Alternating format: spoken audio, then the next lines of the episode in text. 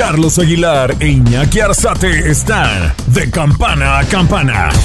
Con toda la actualidad del boxeo, entrevistas, información y opinión. De campana a campana. Suena la campana, amigos de De Campana a Campana y de esquina a esquina a través de la multiplataforma de TUDN Radio. Orlando Granillo de la producción, Iñaki Arzate con ustedes. Ha sido una semana de resultados, novedades y también con una función por delante es de cinco estrellas. ¿Por qué? Porque marca el regreso de un campeón del mundo, también con las novedades que se han dado y que han eh, emergido de lo que es el mundo del boxeo, de sus entrañas y que obviamente han cambiado ya lo que corresponde a la mitad, a la mitad del 2024, que vamos en su segundo mes, pero que marcará un antes y un después para diferentes divisiones, ya apenas es lo que corresponde al mes de febrero. Y obviamente una de las noticias que se llevó los, eh, los reflectores durante los últimos días y que también tuvo ya una resolución en las pasadas horas fue el duelo de Tyson Fury y Alexander Usyk y es que durante una sesión de sparring el pasado jueves, viernes, en un, en un entrenamiento que realizaba Tyson Fury en el Reino Unido, sufre una cortada similar a la que le propinó Otto Valley en el combate que se suscitó en Las Vegas, Nevada. En esta ocasión, una cortada grande, grande en lo que es el párpado derecho y eso impide a que se realice el combate de Tyson Fury y Alexander Usyk para el mes de febrero, como estaba pactado. Por tal motivo, pues obviamente ya hubo diversos cambios, también hubo algunas señalizaciones por parte de Alexander Usyk, que está entrenando y que él dice que está dispuesto a sostener un combate previo a lo que es la nueva fecha del duelo con Tyson Fury el 18 de mayo, luego de que sí, ya también levantó la mano Filip Hergovich para enfrentar al boxeador ucraniano y esto debido al interés de mantenerse activo Alexander Usyk con Filip Hergovich, que para los pesos completos es un boxeador de mediana talla, y que obviamente se mantiene invicto, pero que está buscando esos primeros reflectores, donde ya tendremos novedades más adelante, pero está trabajando también en esta ocasión eh, el mismísimo Frank Sánchez y que está clasificado y que tendrá actividad próximamente en la función que daba a conocer el tema de lo que corresponde al territorio de Emiratos Árabes. Recordar que allá estará también el mismísimo Rey Vargas y obviamente el tema de los pesos completos toma, toma auge debido a estas circunstancias. Ya confirmado, 18 de mayo, Tyson Fury contra Alexander Usyk, se reprograma este duelo y ya el mismo Tyson Fury pues curándose ya después de recibir las puntadas. Y esto también originó a que Turki Al-Sheikh el que es el dueño de la pastita, el que le está metiendo el varito, el que le está metiendo los verdes, pues el promotor del combate que de hecho en los últimos días ha acaparado las portadas de diversas revistas de boxeo y de artes marciales mixtas, una de ellas catalogándolo como la cara, el número uno de eh, la promoción, tanto del boxeo como de las artes marciales mixtas, es decir, ha tomado importancia lo que es el reino de Arabia Saudita, Riyadh, donde se realizará el combate y donde ya se ha llevado duelos como el que tuvimos de Francis Engano contra Tyson Fury, que derivó y que estuviera clasificado por el Consejo Mundial de Boxeo dentro de los primeros 15 y también hay opiniones que más adelante en los diferentes espacios de, de campana a campana y de esquina a esquina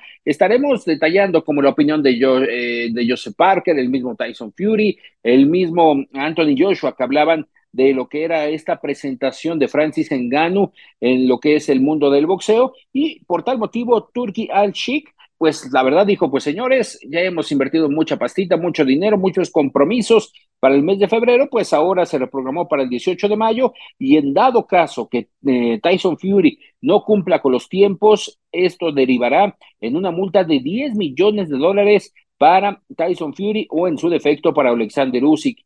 Es decir, el compromiso es importante por parte de Turkey, eh, uno de los promotores más, más relevantes y que también vía redes sociales hace la presentación de un cinturón. Ya tenemos cuatro en juego y ahora tenemos uno más que marcará el primer campeón de los pesos completos en la historia moderna del boxeo y que lleva Undisputed como nombre, campeón indiscutible y es una iniciativa del jeque y del promotor Turkey y con esto además estará este cinturón en juego y las diversas circunstancias, también los compromisos que posterior a este combate, ya eso es cierto, está la revancha firmada, en dado caso de que gane alguno, es decir, habrá todavía revancha y que se podría eh, celebrar para la segunda mitad del 2024. Y más sobre este tema, pues Alexander Usyk eh, manteniendo los entrenamientos en la zona de Ucrania, también compartiendo diversos momentos con Vasily Lomachenko, que ya también se anuncia ese duelo con George Kambosos Jr., es decir, regresa a los boxeadores ucranianos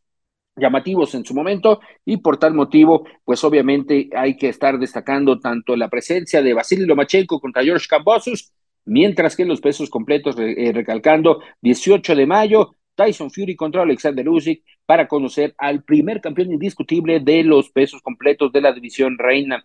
Y hablando todavía de los pesos completos, es cierto, Joshua, Anthony Joshua, que chocará con Francis Ngannou el 8 de marzo en Riyadh, Arabia Saudita, el mismo Francis Engano sigue preparándose, Anthony Joshua no para en el aspecto del tema psicológico. Sabemos lo que sucedió con, eh, en esta ocasión con Andy Ruiz cuando pierde el título de los pesos completos, cuando se hablaba en aquel instante de que si le ganaba Andy Ruiz en la primera pelea podría enfrentar o enfrentaría a Tyson Fury en una de las peleas que en su momento eran de las más llamativas para el boxeo británico y que marcaría eh, pues dos, dos etapas y también dos divisiones en lo que corresponde a la sociedad británica.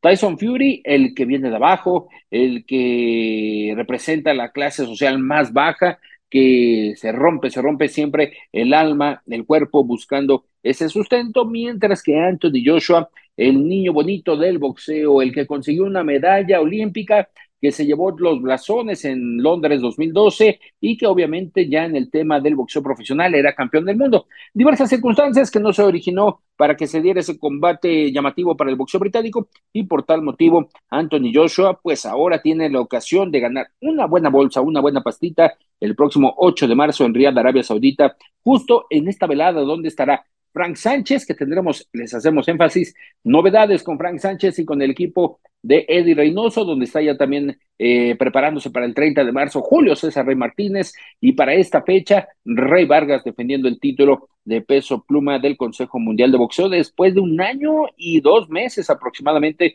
de que expuso la faja. Hacen un step aside a Brian Figueroa, le pagan una buena, buena cantidad de dinero y es por eso que Liam Ball estará eh, eh, como ponente del mismísimo Rey Vargas, que también tendremos novedades próximamente, el mexicano entrenando en la zona de la Ciudad de México. Dotumba, Estado de México, pero está entrenando en la Ciudad de México, obviamente ya no bajo las órdenes de Ignacio Beristain, y por eso es que toma mucha, mucha importancia esta fecha del 8 de marzo en Riyadh, Arabia Saudita.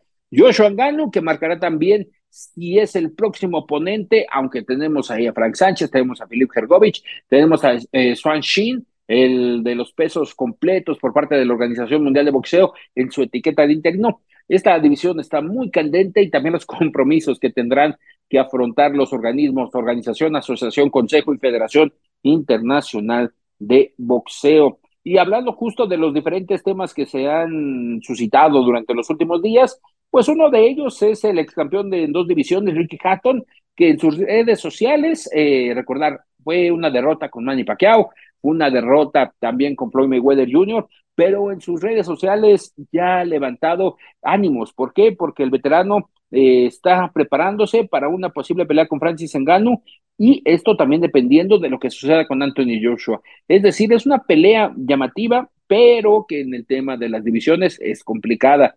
Todavía sabemos que hay posibilidades de que Ricky Hatton pues esté incursionando de manera eh, de exhibición en el mundo del boxeo, lo ha hecho con sus eh, familiares que están obviamente bajo la promoción de Matchroom Boxing de Eddie Hearn, pero no ha, tenido pues esa, esa importancia para literal regresar. En algún momento tuvo alguna pelea de exhibición con Marco Antonio Barrera en lo que es el Reino Unido, en la isla, pero de ahí en fuera pues no ha sido sobresaliente ya después de que colgó los guantes Ricky Hatton. Y por tal motivo, pues a la espera de lo que suceda con Francis Engano y Anthony Joshua, con ese, ese posible duelo con Ricky Hatton, que sinceramente lo veo muy complicado, un peso chico nunca le va a ganar un peso grande, es muy complicado que suceda un Francis Engano que viene desempeñándose en semicompleto, en ocasiones crucero, Bridger en esta división en la que se agregó en los últimos años, y ya pegándole a los pesos completos. Y hablando de lo que sucederá, es un fin de semana llamativo en el mundo del boxeo.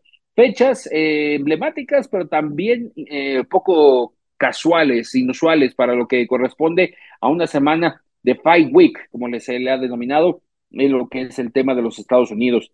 Jueves 8 de febrero, en este caso en el Mandalay Bay de Las Vegas, es el super fin de semana, es la super semana con la celebración del juego más importante de la NFL y ahí estará el tema del boxeo. Estará enfrentándose Teófimo López defendiendo el título super ligero de la Organización Mundial de Boxeo ante eh, un boxeador que es complicado, que es veloz, que es potente, como Jaime Ortiz. Jaime Ortiz, que durante su preparación, como cortaba el póster de promoción a la mitad, tomaba la imagen de Teófimo López, la hacía bolita y la aventaba en el ring. Es por ello que toma mucha, mucha importancia. Un Teófimo López recuperado, que ya lo escuchamos aquí a través de la plataforma de TUDED, cómo ha ido recapacitando, cómo fue el tema familiar de recuperar a su hijo, de recuperar parte de lo que ha sido el seno familiar para Teófimo López y que hoy regresa y que será un showman el próximo jueves 8 de febrero en el Mandalay Bay de Las Vegas, Nevada. Una iniciativa que ha tenido Top Rank, que la inició, que la propuso desde el Gran Premio de Fórmula 1 en el mes de octubre en Las Vegas, Nevada, con la presencia de Emanuel Vaquero Navarrete, con la presencia del mismísimo Shakur Stevenson, que sí anunció su retiro del boxeo profesional y que en aquella posibilidad hubo muy buen registro de asistencia a la T-Mobile Arena allá en Las Vegas, Nevada. No, no fueron buenos los resultados, tampoco el espectáculo que dieron los estelares, pero es una de las iniciativas que acapara lo que es el tema de Las Vegas. ¿Por qué? Porque hay boxeo, porque el fin de semana hay algún evento importante, ya sea Fórmula 1 o en esta ocasión lo que corresponde al gran juego del fútbol americano en los Estados Unidos. Ahí estará Teófimo López contra Jermaine Ortiz y Kishon Davis, que se dieron un agarrón en la conferencia de prensa. Sí, son estelar y coestelar, pero en diferentes divisiones, y ahí hubo un choque, un choque de combinaciones de palabras, pero aquí está también el comentario de Carlos Alberto Aguilar sobre este duelo que ya lo hemos analizado y que aquí también nos da un round más de lo que corresponde a esta reyerta. Hola, hola, hola, ¿cómo están? Bueno, la verdad es que el fin de semana de boxeo tuvo una entrega pobre, no, no hubo mucho que comentar acerca del boxeo, pero el próximo jueves habrá una función a través de la empresa Top Rank, donde aparece Teofimo López para medirse contra Yamaine Ortiz, un México norteamericano, bueno, más norteamericano que mexicano, ¿verdad? Que tiene sus raíces evidentemente en los Estados Unidos. Una pelea interesante, de verdad,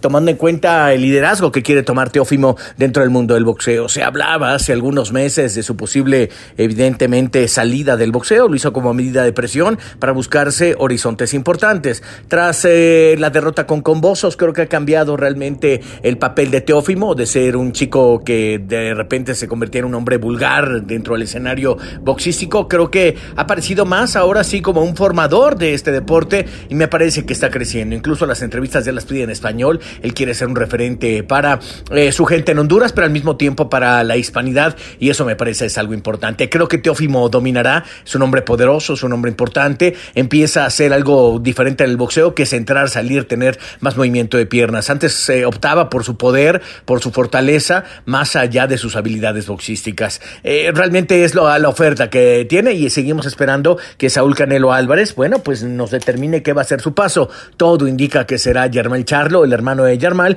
y evidentemente también la pelea contra Terence Crawford, el que tiene marcado para este 2024. Yo quería mencionarles un poquito en torno al Estadio Azteca y evidentemente la remozada que vivirá.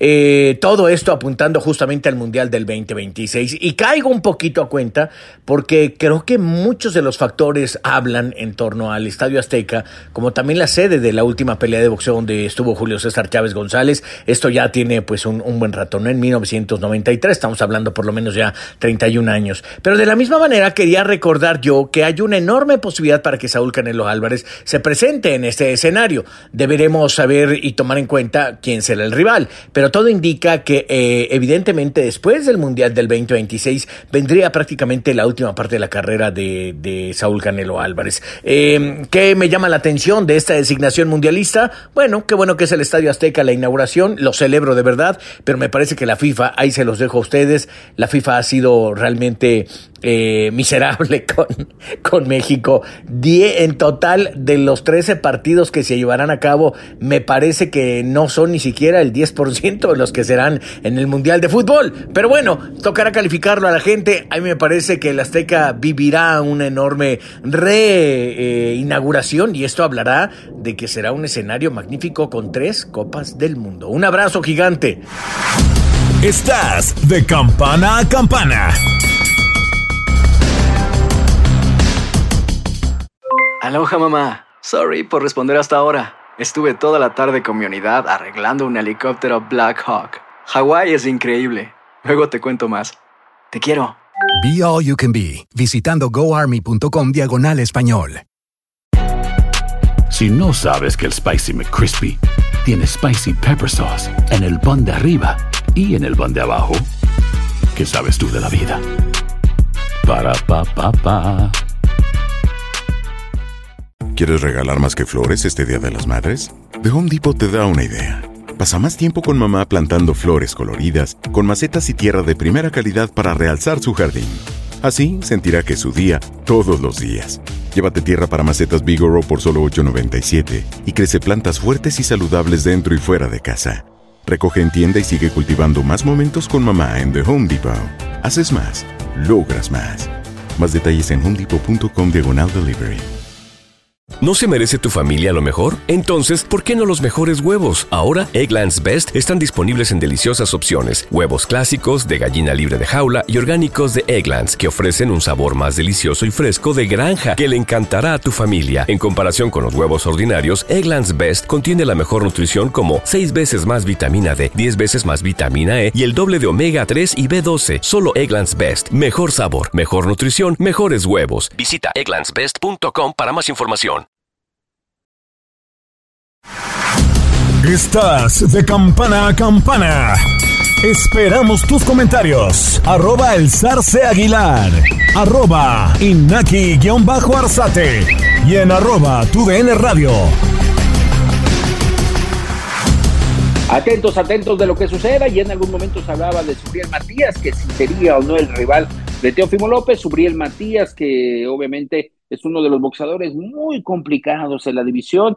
Rolando Romero, Isaac el Pitbull Cruz, que estarán enfrentándose el 30 de marzo. Y también esperamos, esperamos novedades con lo que corresponde a Las Vegas, porque sí, ya el próximo 27 de febrero todavía está por afianzarse esa agenda de la Comisión Atlética de Nevada, pero en un principio sería el 27 de febrero, la próxima reunión de la Comisión Atlética, donde tendríamos más novedades si es que el 30 de marzo hay alguna posibilidad de que se sume una nueva pelea en la cartelera y también novedades de lo que sería el 4 de mayo, un fin de semana patrio a lo que corresponde y que estaría presente ahí Saúl Canelo Álvarez, que desde el mes de enero ya mandó la solicitud de reserva de la T-Mobile Arena, fin de semana donde al día de hoy, si usted ingresa a la página de la T-Mobile Arena, no hay algún evento ya reservado, ni siquiera todavía la pelea de Canelo, que no sabemos al día de hoy que se está grabando este podcast, que estamos subiendo al ring, quién será el próximo rival.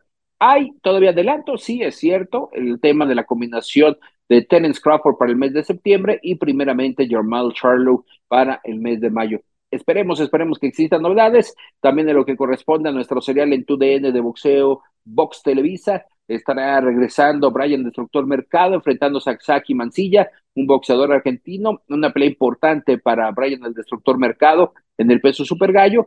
¿Por qué? Porque es una división también muy candente con la próxima pelea de Luis Pantera Neri contra Naoya Inoue en esta pelea donde estará buscando todos los títulos Luis Pantera Neri y además donde ya hay otro nombre mexicano en esta división como lo es David el Rey Picasso y es por eso la importancia que tiene en esta oportunidad la presencia de Brian el Destructor Mercado próximo 23 de febrero. Todos los detalles desde Ixtapas y Guatanejo, adicional a lo que tendremos ya el 22 de marzo. 22 de marzo desde Cancún, Quintana Roo, la presencia de Joselito Velázquez, que lo tendremos también a través de estas frecuencias, ya las novedades que será para el 22 de marzo, todavía por rival, ya le están determinando quién será el rival en turno para Joselito Velázquez, uno de los eh, exponentes en el peso mosca y también que se ha manejado en el peso super mosca y que está a la espera de que tenga esa posibilidad de enfrentar, ¿por qué no?, en algún momento a su compañero de establo, como lo es Julio César Rey Martínez, o en su defecto buscar por otro lado el tema de un título del mundo. Correspondiente esto al peso mosca y también a lo que corresponde a Vox Televisa. Adicional, lo que sucede ya rumbo a los Juegos Olímpicos a menos de 200 días de París 2024. Hay presencia mexicana y hay torneos donde también se están fogueando los ya clasificados como Marco Verde, que en esta ocasión sirvió un torneo en los menos 71 kilogramos para el boxeador mexicano y que se llevó en esta ocasión una de las medallas allá en la zona de España. En la categoría de los menos 71 kilogramos, ahí estuvo Marco Verde, luego de cinco jornadas, donde el boxeador mazatleco obtuvo el derecho a combatir por la medalla de oro en este torneo de fogueo rumbo a los Juegos Olímpicos y donde lamentablemente cayó ante el uzbeco Abdullaev Kasabek un uzbeco que sí, en su momento fue importante en el inicio y que hoy lo está ratificando en busca de una nueva presea, ahora olímpica, en el tema de Uzbekistán, el boxeo amateur, es lo más sobresaliente y lo que llama la atención. Ya en su momento Shabarev, que lo escuchamos a través de estas frecuencias, en lo que fue la convención del Consejo Mundial de Boxeo allá en Tashkent, Uzbekistán, es donde ha llamado la atención y por eso es tema correspondiente a lo que se refiere al tema del boxeo amateur y también verde como una de las posibles, posibles aspiraciones de medalla para el boxeo mexicano en París 2024. Así el tema de Marco Verde que lo estaremos escuchando a continuación. ¿Cuáles son sus inicios? Porque él tuvo, él tuvo ya un antecedente familiar en Barcelona, 1992. Y aquí escuchamos a Marco Verde. Bien, eh, fue mi primera pelea, aquí contento, ¿no? Creo que eh, acabamos de tener los Panamericanos hace poco y pues, a la vez tenía pensado no entrar al Nacional, pero creo que me dan esas ganas, ¿no? Esa, sentir esa adrenalina otra vez de, de volver a pelear. Marco, te había visto pelear cuando conseguiste la clasificación, pero ahora veo que eres un estilista eh, zurdo, rápido, intenso. Los soppers le entraron a tu rival, lo calculaste, cuéntame un poco. Sí, claro, eh, desde chiquito, ¿no? Ya 10 años ya llevo, bueno, 11, ya llevo en el boxeo. Y desde, desde que empecé a la edad de 10 años, mi entrenador, Adamés Hernández, fue el que me forjó. Eh, y desde entonces siempre hemos adquirido este estilo. No nos gusta facarnos, obvio somos mexicanos, ¿no? Si le tenemos que poner esos huevos, vamos a la guerra, pero soy más así de moverme, de ser un poco más de estilista. ¿De dónde viene la carrera del boxeo? ¿De tu padre? Sí, claro que sí. Mi papá fue olímpico. Yo antes era beisbolista, eh, o sea que duré seis años en el ámbito del, del béisbol. No sé, creo que el bot lo llevaba en la sangre. Simplemente un día mi papá me, me llevó ahí donde él se forjó y empezó, de ahí empezó la historia. Oye, el Estado ha generado una enorme cantidad de boxeadores, ¿no? Bueno, no nació ahí Julio, pero Julio hizo una gran época justamente en, en, en, Sinaloa. Eh, ¿Representa para ti el Estado como tal y el país, no? Sí, claro que sí. Eh, Sinaloa siempre ha forjado grandes campeones a lo largo de, de todos estos años y para mí es un honor, ¿no? Siempre representar a Sinaloa, Mazatlán y por supuesto México. Marco, eh, terminando 2024, pase lo que pase en París, te vuelves profesional. Cuéntame de eso. Aún no sabemos, creo que estoy entre sí, ¿no? Creo que el amateur me gusta mucho, este, viajo mucho, eh, es una muy bonita experiencia a lo largo de todos estos años, así que creo que ocupo sentarme bien con mi querido padre, platicarlo para ver si ya nos brincamos al profesional o seguimos en el amateur. Creo que va a ser una de las decisiones más importantes de mi vida. Sí, sin duda alguna. Oye, Oscar Valdés hizo dos ciclos olímpicos para poder después estar en el, en el profesionalismo y lo hizo bastante bien. Sí, claro que sí. Alcanzó dos, dos, ciclos, dos ciclos olímpicos. Igual yo ya, ya voy a cumplir 22 años también Muchos dicen que pues, ya tengo que debutar, otros dicen que no, pero ahí estoy entre sí, ¿no? Estoy en una muy buena edad para tanto estar en el profesional o amateur. Cuando ves a los profesionales, a los zurdos, Manny Pacquiao, por pensar en uno, ¿qué, sientes, Marco? No, creo que yo desde chiquito lo, lo veía, a Manny Pacquiao, creo que me gusta también mucho la, la, vieja escuela como Salvador Sánchez, vemos a Muhammad Ali, Mike Tyson, me gusta tanto la vieja escuela como la nueva escuela, siempre me gusta aprender de todo. Y sí, no, creo que yo nací zurdo, mi papá también fue zurdo y creo que tengo eso en la sangre. Del boxeo actual, ¿qué piensas? Del, del profesional, cuéntame un poco. Eh, lo que he visto es que muchos igual se forcan muy bien en el amateur. Eso siempre me lo inculcó mi, mi, padre. Hacer una muy buena carrera amateur porque ahí está la experiencia. Ahí está toda la experiencia y por supuesto yo me he dado cuenta de eso. Que en el amateur he adquirido muchísima experiencia. Ya llevo alrededor de más de 150 peleas en todos estos 11 años y siguen, siguen contando. Así que ahorita el, el terreno profesional es un terreno todavía muy duro. Oye, te voy a contar una anécdota que seguramente ya sabes. Floyd Mayweather apareció en Atlanta 96, tuve la oportunidad de platicar con él. Él aseguraba que se llevaba la medalla de oro y le entregaron la plata, no ganó la final. Sí, sí, me acuerdo, sí, claro que sí lo vi. No se llevó esa medalla de oro, pero hizo una excelente carrera en, en profesional y hasta el momento lo sigue haciendo. Oye, veo que muchos amateurs lo que tienen es muy buena defensa. Veo que la tuya es buena, los cambios de ángulo para un zurdo son mucho más fáciles que para un derecho, ¿no? Sí, claro que sí, esa es la batalla siempre de zurdo-derecho, siempre es una batalla, eh, estar ahí para ver quién gana el pie, eso siempre estamos yo mi entrenador, hay que ganarle el pie y siempre, ¿no? Cuando es zurdo contra zurdo, ahí se, se pareja un poco más las cosas, pero zurdo con derecho sí, las cosas siempre se complican. 71 kilos, ¿cuánto mides, este Marco? Eh, 1,80. Oye, o sea, ¿estás listo para el super welter, eh, mediano, super mediano, semicompleto? ¿Te has imaginado Las Vegas? Sí, sí, claro que sí, no nomás en Las Vegas, en muchas otras partes, eh, peleando y sí, voy a seguir este sueño. Primero voy paso a paso, algo que me dijo mi tío, eh, creo que a, a lo que me he dado cuenta para mí el éxito no me tocó subirme al ascensor, creo que me, subí, me, tocó subirme por las escaleras y a trabajar duro. Pero son las carreras que valen, Marco. Eh, sí, claro que sí, creo que ha valido la pena. Eh, subir eh, paso a paso por las escaleras ha sido muy difícil y todavía nos falta mucho para llegar a la cima. ¿Te ves, sueñas en, en ser quizá el próximo Saúl Canelo Álvarez del boxeo? Eh, no sé, no sé, creo que lo admiro mucho, eh, lo admiro mucho, es un gran peleador. Él no hizo una pelea amateur eh, grande, pero en profesional siempre la rompió, me gusta mucho su estilo y lo admiro, no sé si me veo como él, tal vez mejor, pero veremos lo que dice el futuro. Oye, vamos a hacer un compromiso, ¿te parece? Pase lo que pase en París, nos sentamos a platicar qué decisión vas a tomar, ¿vale? Claro que sí, me gustaría, con mucho gusto. Marco Verde, además de los diferentes exponentes que todavía tienen la posibilidad de ir a los Juegos Olímpicos en el tema del boxeo, esperemos que todavía se incremente esta lista de mexicanos en el tema del boxeo, que fue una de las disciplinas que le dieron, que le dieron mucha importancia y que siempre estuvieron con el estandarte tricolor representando al deporte mexicano. Por el momento tenemos estas novedades a la espera de lo que suceda con Saúl Canelo Álvarez, que no tengamos alguna otra novedad en el tema de los pesos completos. Se viene la década, la década de Mauricio pre, al frente del Consejo Mundial de Boxeo. Tendremos reacciones, novedades de lo que sucederá porque hay planes, hay planes para este 2024 en esta década al frente del organismo verde y oro. Por el momento sonó la campana, termina este nuevo episodio de De Campana a Campana y Esquina a Esquina a través de tu DN Radio. Esto fue De Campana a Campana y de Esquina a Esquina. Los invitamos a suscribirse y a estar pendientes a nuestro siguiente episodio todos los jueves en su plataforma favorita y en Euforia. La campana ha sonado.